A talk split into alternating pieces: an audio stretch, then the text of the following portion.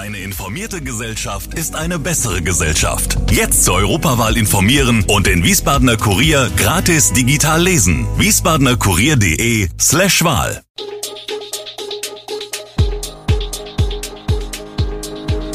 Gude, unser morgendliches News Update. Das Wichtigste aus Wiesbaden für Sie im Überblick. Guten Morgen aus Wiesbaden an diesem 19. Mai. Eintracht Frankfurt gewinnt das Europa League Finale, Stadt Wiesbaden will einheitliches Pfandsystem. Das und mehr gibt es heute für Sie im Podcast.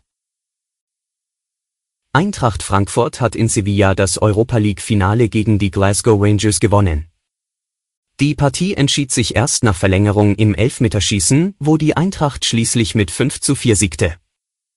Gleich zu Beginn der Partie wurde der Eintracht-Kapitän Sebastian Rode vom offenen Stollen des Schotten Lundstram an der Stirn getroffen, musste auf dem Platz behandelt und getackert werden.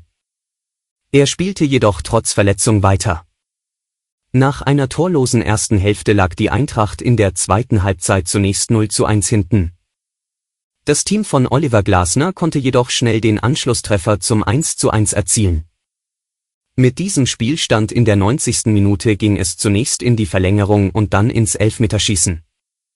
Dabei hielt Torwart Kevin Trapp einen Schuss des Schotten Ramsey.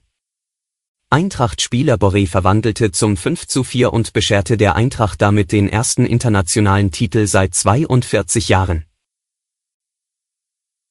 Auch in Frankfurt schauten Fans das Europacup-Finale. 50.000 Zuschauer verfolgten im Deutsche Bankpark gemeinsam das Spiel ihrer Eintracht Frankfurt gegen die Glasgow Rangers auf mehreren großen Videoleinwänden. Als Raphael Boré den letzten Elfmeter verwandelt, gibt es im Deutsche Bankpark kein Halten mehr. 120 Minuten Bangen, Jubeln und Anfeuern hatten ein versöhnliches Ende genommen.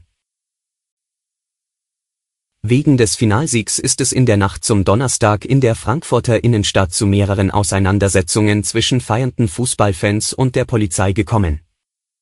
Es ist ein einziges Scherben mehr, sagte ein Polizeisprecher am Morgen. Unter anderem sei ein Funkwagen des ersten Polizeireviers von feiernden Menschen zertrampelt worden, nachdem sie auf das Dach geklettert waren.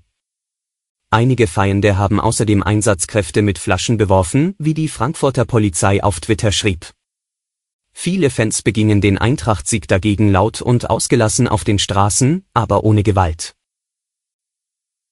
Im Rahmen der Neuregelung des bundesweiten Verpackungsgesetzes, das bereits seit Anfang 2022 vorsieht, alle Einweggetränkeflaschen aus Kunststoff und alle Getränkedosen pfandpflichtig zu machen, kommt ab 2023 eine weitere großflächige Neuerung dazu. Denn dann müssen gastronomische Betriebe in Wiesbaden Mehrwegbehälter für Essen und Getränke zum Mitnehmen anbieten. Das soll dazu beitragen, Abfälle zu vermeiden, Rohstoffe zu sparen und die Umwelt zu schonen. Nur kleine Betriebe unter fünf Mitarbeitern und 80 Quadratmetern Gewerbefläche sind von der Regelung insoweit befreit, dass sie alternativ kundeneigene Behältnisse befüllen dürfen. Rund ein halbes Jahr haben also auch Wiesbadens Gastronomiebetriebe nun Zeit, sich auf diese Neuerungen einzustellen. Die Stadt soll sie dabei unterstützen, zumindest nach Meinung des Wirtschaftsausschusses. Es sind Zahlen, die aufhorchen lassen müssen. Der Besitz, das Herstellen und Verbreiten von Kinderpornografie von Kindern unter 14 Jahren nimmt konstant zu und zwar deutlich, im Vergleich zum Vorjahr sind die erfassten Fälle im Jahr 2021 nochmal um 106 gestiegen und liegen jetzt bei 352 Fällen. Bei der Jugendpornografie 14 bis 18 Jahre gab es einen Anstieg um 63 auf 99 erfasste Fälle.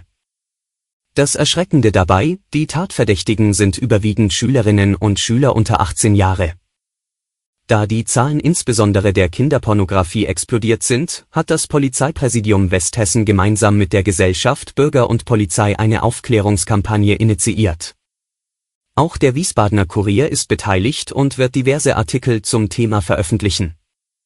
Am 22. Juni findet außerdem eine Veranstaltung im Kulturforum statt.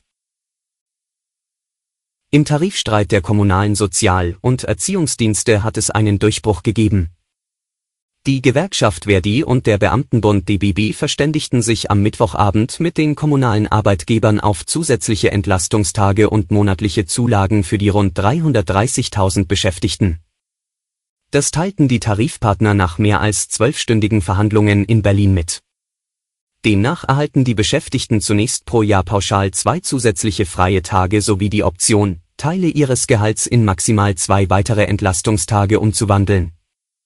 Neben den zusätzlichen freien Tagen bekommen Erzieherinnen und Erzieher im kommunalen öffentlichen Dienst zum 1. Juli monatlich 130 Euro mehr. Für Sozialarbeiterinnen und Sozialarbeiter gibt es ebenfalls ab Juli 180 Euro zusätzlich. Alle Infos zu diesen Themen und noch viel mehr finden Sie stets aktuell auf wiesbadenerkurier.de. Gude Wiesbaden ist eine Produktion der VRM von Allgemeiner Zeitung, Wiesbadener Kurier, Echo Online und Mittelhessen.de. Redaktion und Produktion die NewsmanagerInnen der VRM. Ihr erreicht uns per Mail an audio.vrm.de.